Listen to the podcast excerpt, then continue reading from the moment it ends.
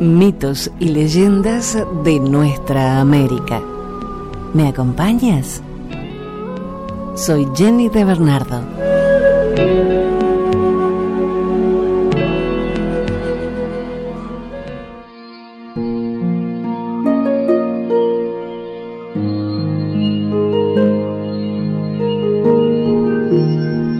El lapacho es el árbol nacional del Paraguay y esta su leyenda.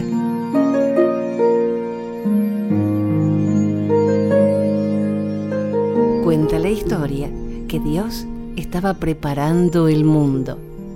Se reunió una tarde con todos los árboles y pidió que cada árbol eligiera la época en la que cada uno de ellos quisiera florecer y así embellecer la tierra y en un estallido de alegría comenzaron todos a gritar, otoño, verano, primavera.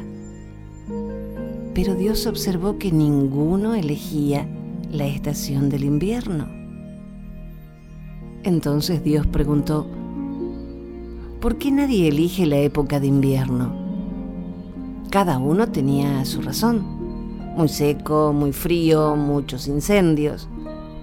Entonces Dios pidió un favor. Necesito al menos un árbol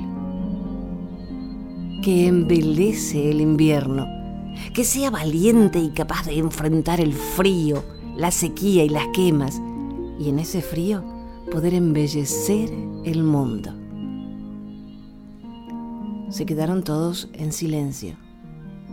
Fue entonces que un árbol callado y tranquilo al fondo sacude sus hojas y dice, yo voy. Y Dios con una sonrisa preguntó, ¿cuál es tu nombre? Me llamo Lapacho, Señor. Los otros árboles quedaron espantados del coraje del Lapacho y de su locura de querer florecer en invierno. Entonces Dios respondió, por atender mi pedido te haré florecer en el invierno, no solo con un color, sino con varios, para que también en invierno el mundo sea colorido.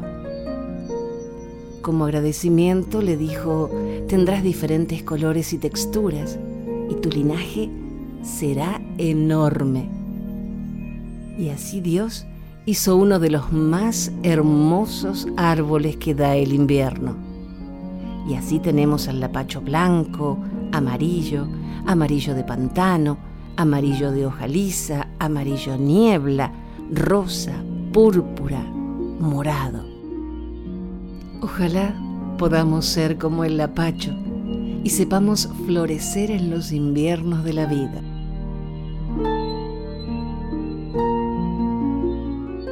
Gracias Miguel Ángel Lassi por mandarnos esta bella historia desde tu hermoso Paraguay.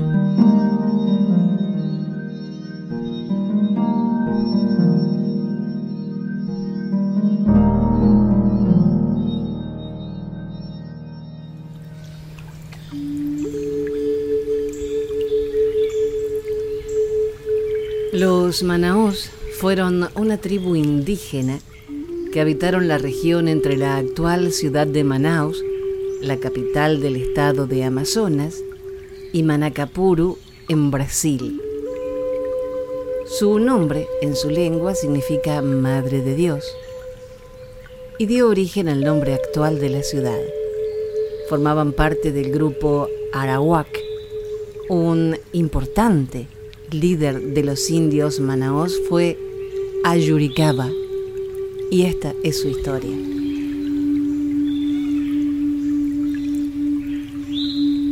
Sucedió en una fiesta que duró días en la aldea de los indios manaos. Frente a las aguas del río Negro nació Ayuricaba, el primer hijo de Uibé, quien era uno de los principales hombres de la tribu.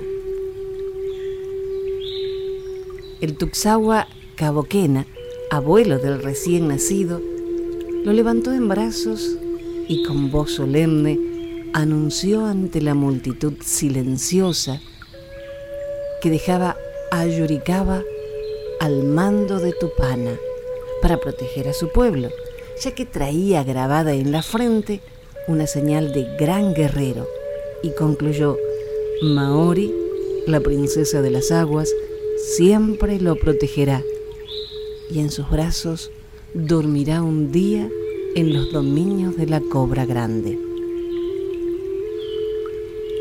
Bien joven, Ayuricaba ya se distinguía por su vigor, bondad y coraje. De su arco de Mazaranduba, que solamente se doblaba al pulso de los predestinados, surgía la flecha certera que traspasaba el viento. Nada se le resistía al golpe de su mazo de Guayacán. Un día, en los tiempos en que solamente los indios habitaban la selva, llegaron los invasores blancos.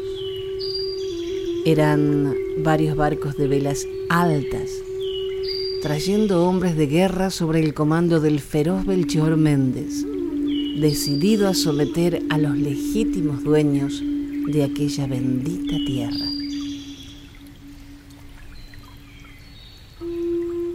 Los portugueses eran muchos y estaban muy bien armados arcabuces contra flechas. Una lucha desigual que duró años y en la que los portugueses retrocedieron cinco veces. Tras la última batalla se fueron con sus barcos, pero el Tuxagua Caboquena sabía que ellos volverían más fuertes, mejor armados, más llenos de odio.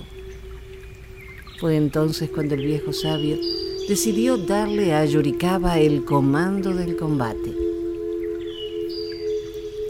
Con emboscadas implacables, Ayuricaba se convirtió en el terror del enemigo. Parecía estar dotado de poderes mágicos, estaba en todos los lugares y surgía en los momentos más imprevisibles.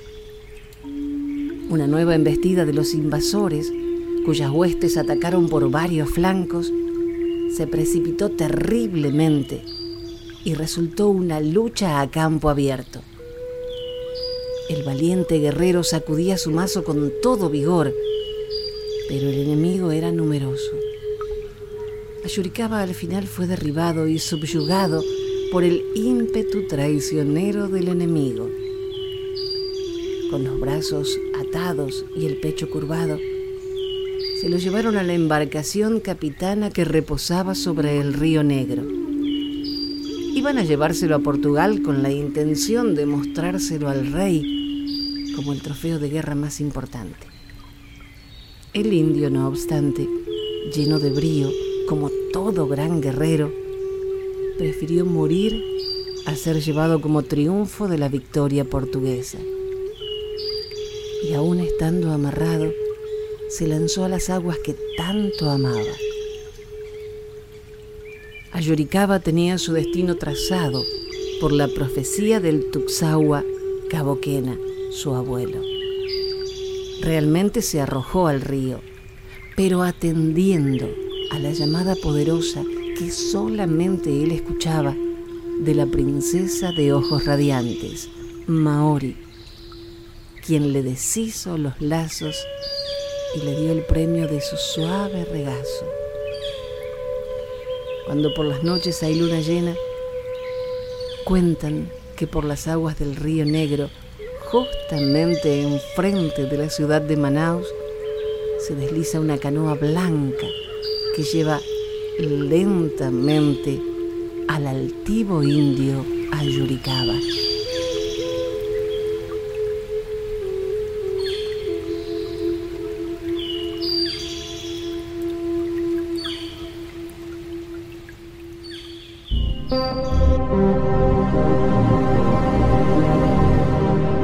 Voy a contarles, y no lo olviden, porque es algo que hay que tener bien presente, esta historia que nosotros no olvidaremos jamás y que diremos a nuestros hijos, con el encargo de que se la repitan a los suyos y así continúe transmitiéndose y nunca se pierda.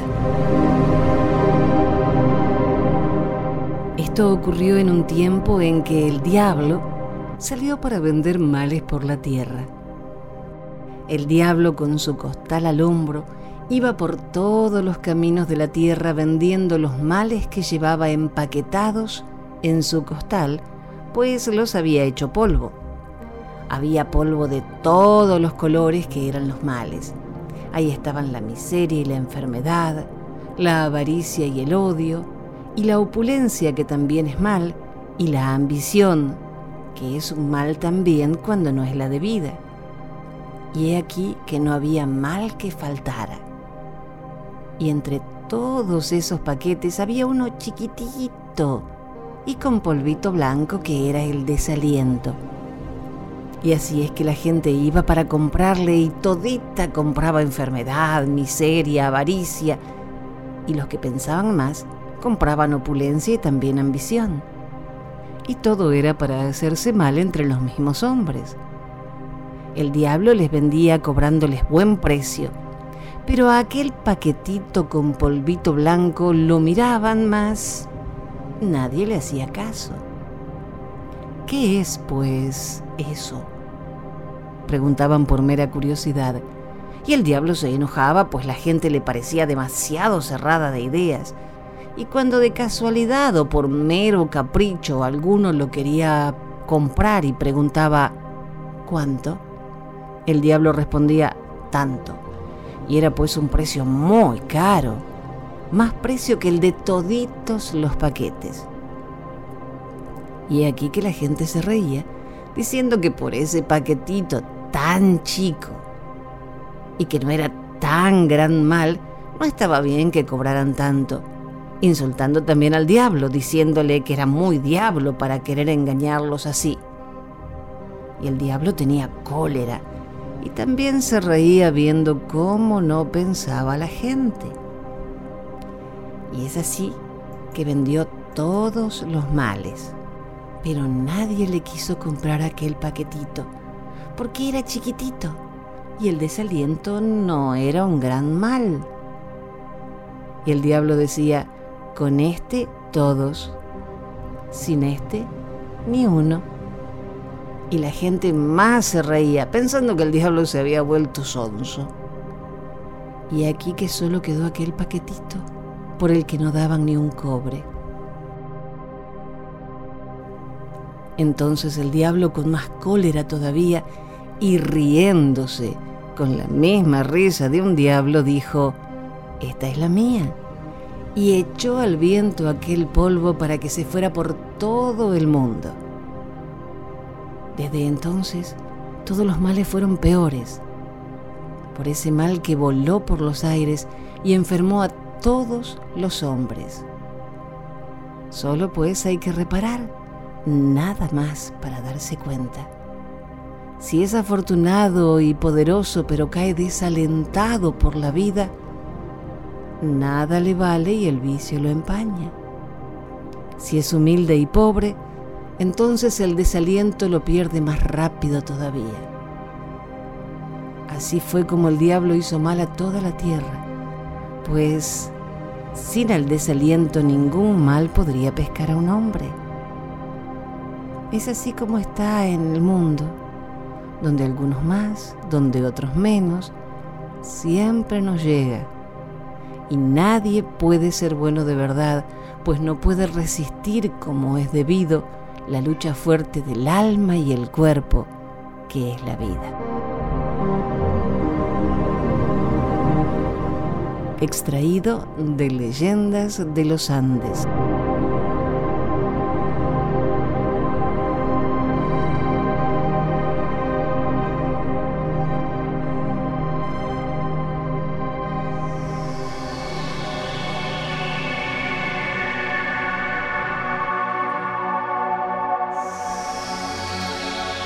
La leyenda del río Amazonas.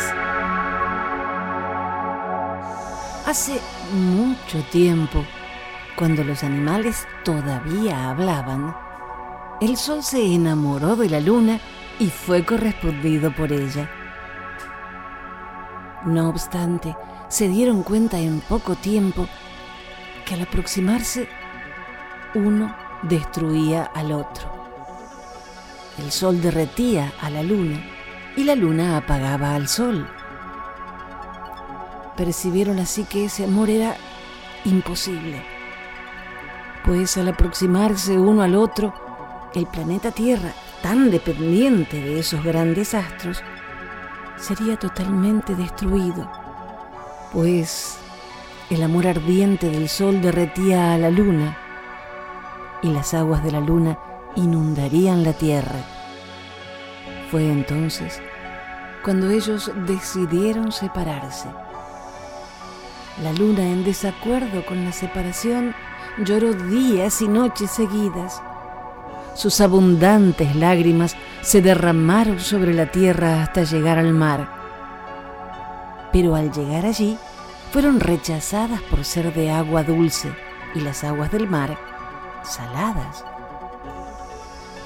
De tal modo que esas aguas, que eran lágrimas de la luna y que fueron devueltas por el mar, se transformaron en el grandioso río Amazonas.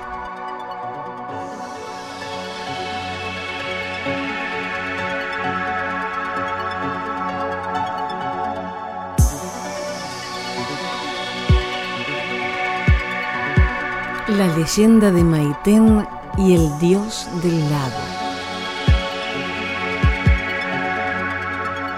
En medio de los Andes patagónicos, rodeada por la belleza natural de los lagos del sur, se hallaba enclavada la toldería. Allí vivía Maitén, una hermosa india araucana que despertaba la admiración de los jóvenes del lugar. Según las costumbres de la tribu, Maiten ya estaba prometida a Koyan, un joven indio que amaba a la muchacha y deseaba formar su familia con ella. Pero sucedió que un día, dos indios pehuenches que se encontraban por los alrededores cazando, vieron a Maiten a orillas del lago Nahuel Huapi y quedaron prendados de su belleza. Me casaré con esa muchacha, dijo uno de ellos. También yo quisiera casarme con ella, dijo el otro. ¿Qué vamos a hacer entonces? ¿Pelear entre nosotros que somos hermanos de sangre para conseguir su amor? No, nada de eso haremos. Hablaremos con ella para que decida con cuál de los dos se quedará. No olvides que pertenece a otra tribu y que además de su elección, queda aún por saber si su familia está de acuerdo. Está bien, pero antes juremos respetar la decisión de esa joven sin celos ni venganzas. Se hicieron mutuamente el juramento y fueron a hablar con Maiten. Eso no puede ser posible, les comentó la muchacha conmovida. Mis mayores ya me prometieron a Collán desde pequeña nos queremos y cumpliremos con el deseo de nuestras familias. Los indios se sintieron desairados y estaban dispuestos a no darse por vencidos. Entonces fueron a consultar a una vieja adivina. Es muy difícil lo que me piden, contestó la mujer. Maiten y Collán se quieren. No nos importa. Uno de los dos se casará con ella, está decidido. Bien, en ese caso solo una cosa podré hacer. Consultaré al dios del lago. Los dos pehuenches estuvieron de acuerdo. La anciana adormeció a la joven y la colocaron en una embarcación. Luego la arrojaron al lago y comenzó a deslizarse suavemente en las azuladas aguas hacia la morada del espíritu. Los indígenas se quedaron apostados en la orilla esperando impacientes. De pronto, levantando gigantescas olas, el dios del lago emergió de las profundidades bramando. El cielo se oscureció y un viento huracanado azotó los rostros de los dos indios. Luego, las gigantescas olas se lanzaron con fuerza hacia la orilla, abriendo un lecho en la tierra, por donde se deslizó el agua formando un río. Los pehuenches vieron asombrados cómo la embarcación donde estaba Maitén navegó segura por aquel río y Acollán aferrado a ella. Impulsados por la corriente se alejaron y no se los vio más por el lugar. Cuentan los nativos que el dios del lago Nahuel Huapi los llevó a una hermosa tierra donde pudieran vivir felices y en paz y que después de mucho tiempo aparecieran transformados en macá plateados. El macá es un pájaro acuático de tamaño y apariencia más o menos como una paloma y que tiene la característica de tener sus patas de dedos largos muy atrás, lo que hace que camine erguido. No tiene nada de cola y en su cabeza se destaca su largo y fino pico, sus ojos rojos y un penacho de plumitas blancas que solo lucen los machos. Su caminar es torpe y gracioso por la ubicación de las patas, pero en el agua demuestran gran habilidad para nadar y bucear. Estas aves llegaban al caer la tarde y después de sobrevolar el lago, se posaban un instante sobre sus aguas azules. Dicen que en agradecimiento del espíritu del lago por haberles brindado esta dicha.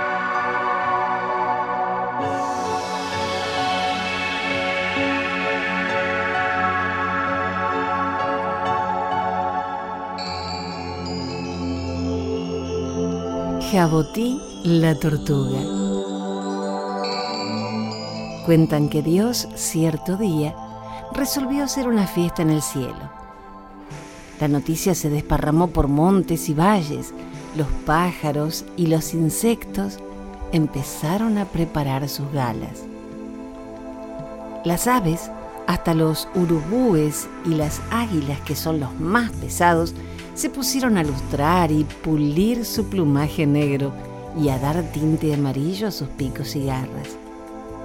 Las mariposas se apresuraron a encargar nuevas alitas y también las cigarras pasaron noches enteras tejiendo finísimas alas verdes. Durante algún tiempo reinó en el bosque gran animación, pero a pesar de semejante alegría, uno de los animales estaba muy triste por no poder ir a la fiesta del cielo. Era Jabotí, una tortuga de patas cortas que llevaba siempre la cabeza rugosa dentro de su oscuro caparazón. Había oído contar las mil y una maravillas de las reuniones del cielo y de las exquisitas comidas que servían ricos dulces y deliciosos vinos que los ángeles ofrecían a los invitados en preciosas copas de cristal. Y eso le quitaba el sueño. Se pasaba los días pensando en la manera de subir allá para ver a los ángeles y bailar sobre mullidas nubes. Pasito a paso fue a pedir consejo al mono, pero este le dijo con mucha sensatez, ¿No ves que es imposible llegar hasta arriba? Dios, para no hacer diferencia, invita a todos los animales, pero solo pueden concurrir los que tienen alas, porque son parientes de los ángeles. Es mejor que no pienses más en eso. Pero Jabotí no se conformaba y fue a consultar al león. El rey de los animales resultó aún más prudente y sensato que el mono Sacudiendo su tupida melena contestó, Lo que quieras resulta imposible, amiga Jabotí. Haz como yo, espera la vuelta de los pajaritos y confórmate con lo que ellos traigan y cuenten. Como rey de la selva exijo que cada cual me consiga un trozo de la mejor carne. De tal modo, como mucho más que se hubiese ido a la fiesta, y sin trabajo de volar haz como yo y pídele a algún pájaro que te traiga algo. Como Jabotí no se conformaba, fue a visitar a la zorra. La zorra le miró de pies a cabeza y le dijo, ¿por qué no te mezclas con los pájaros que suben? Una vez 50 palomas y 80 golondrinas llevaron una caja con un regalo para el niño Jesús. Yo me escondí en ella y así pude llegar al cielo. Haz como yo, amiga Jabotí. Desde ese instante la tortuga no descansó, ni comió, ni durmió. Quería subir al cielo escondida en una caja. Preguntó a palomas, ruiseñores y a toda clase de pájaros, pero ninguno pensaba llevar regalos para el niño Jesús. Sin embargo, Jabotino perdía las esperanzas. Una tarde, mientras estaba pensando en la forma de llegar al cielo sin tener alas, escuchó la conversación de dos urubúes. Discutían la manera de llevarse una guitarra para tocar en la fiesta. Resulta un poco grande, opinaba uno de ellos. Sí, y demasiado pesada, decía el otro. Me parece que tendremos que meterla en una bolsa y alzarla entre los dos. Cuando terminaron de hablar, ya sabía Yabotí lo que tenía que hacer. Pasito a paso se acercó al árbol donde estaban los urubúes y se escondió en su caparazón. Allí esperó a que llegara el gran día. Antes de partir vino el urubú más joven con una bolsa. Con mucho trabajo consiguieron meter en ella la guitarra. Después bajaron al campo a comer. Jabotí sin pensar un instante abrió la bolsa, volvió a cerrar cuidadosamente la abertura y se introdujo en la guitarra. Luego se quedó muy quietecita esperando a los urubúes. En cuanto terminaron de comer, los urubúes agarraron el bulto y levantaron vuelo. La bolsa pesaba mucho, pero descansados y además satisfechos de la comilona, siguieron viaje. Era el primer vuelo de Jabotí y estaba muy mareada, pero no se movía, pese a que los aleteos de los dos pájaros la descomponían más y más. Los urubúes, acostumbrados a las grandes distancias, se divertían metiéndose entre las nubes y también dejando caer la bolsa y tomándola de golpe. Pobre Jabotí sudaba de frío. Por fin llegaron a la fiesta. Las puertas del cielo estaban brillantemente iluminadas, pero Jabotí metida en la bolsa nada podía ver. Escuchaba, sin embargo, el dulce son de los violines tocados por los ángeles, los clarines de los arcángeles y la risa de los convidados. Se sintió muy alegre cuando pusieron la bolsa en un rincón de la sala. Esperó un rato y poco a poco, sin que lo vieran, salió de su escondite. El cuadro que se presentó ante su vista era deslumbrante. En la bóveda del cielo, resplandeciente y azul, lucían las nubes blancas y rosas. Sobre las mesas tendidas volaban ángeles grandes y chicos y había manjares exquisitos. Todo era tan bueno y tan abundante que a la feliz Jabotí no le alcanzaban los ojos para mirar ni la boca para comer. Entretanto, un coro de ángeles cantaba hermosas canciones. Jabotí comió, bebió y se hartó de todo sin que nadie reparara en ella. Solamente notó que un señor muy bello la miraba con extrañeza, pero como no le hizo ninguna pregunta, se tranquilizó. También vio a los urubúes que cantaban y se divertían como locos tocando la guitarra. Cuando dieron las doce, los dos urubúes estaban deshechos. Entonces Jabotí, viendo que preparaban la vuelta, corrió a meterse dentro de la guitarra y pidió a un amable angelito que la pusiera en la bolsa. El ángel sonrió y sin preguntar nada así lo hizo. Allí se quedó muy quietecita, esperando a los urubúes. Estos, muertos de cansancio, a duras penas arrastraron la bolsa hasta la puerta del cielo y de allí se largaron. bajaban pesadamente porque el peso de la bolsa esta vez era mayor. Pesaba tanto que entraron a desconfiar de que algún animalucho hubiese metido una piedra para jugarles una mala pasada. Entonces se detuvieron un instante sobre una nube y desataron el cordel. Cuando vieron a Jabotí dentro de la guitarra se pusieron a chillar furiosos. ¿Tiramos a esta sinvergüenza abajo? preguntó el mayor de los urubúes. Claro, contestó el otro. Y sin darle tiempo para explicar nada, abrieron la bolsa y la arrojaron al vacío. La infeliz Jabotí vio abrirse un gran pozo negro y empezó a caer velozmente hacia la tierra. Cuando llegaba al suelo, vio que se iba a estrellar contra un montón de piedras y muy asustada les gritó, apártense que si no las rompo piedras estaban dormidas y no la oyeron.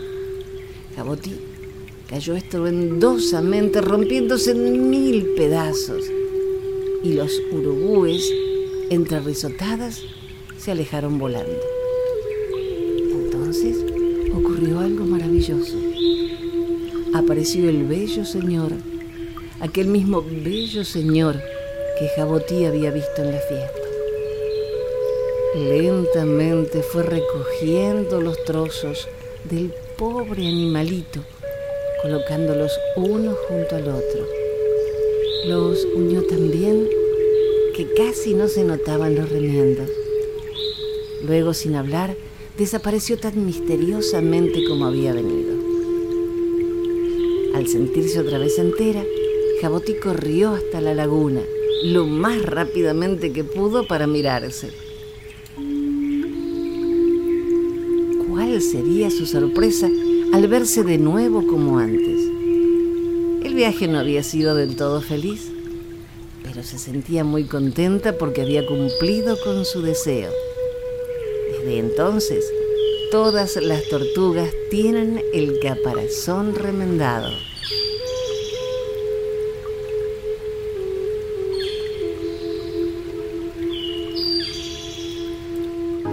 Dijo un escritor y humorista alemán, la memoria es el único paraíso del que no podemos ser expulsados. Recordemos entonces estas tradiciones de nuestra tierra para no olvidar nuestras raíces y seguir construyendo nuestros castillos. Gracias por la compañía. Soy Jenny de Bernardo.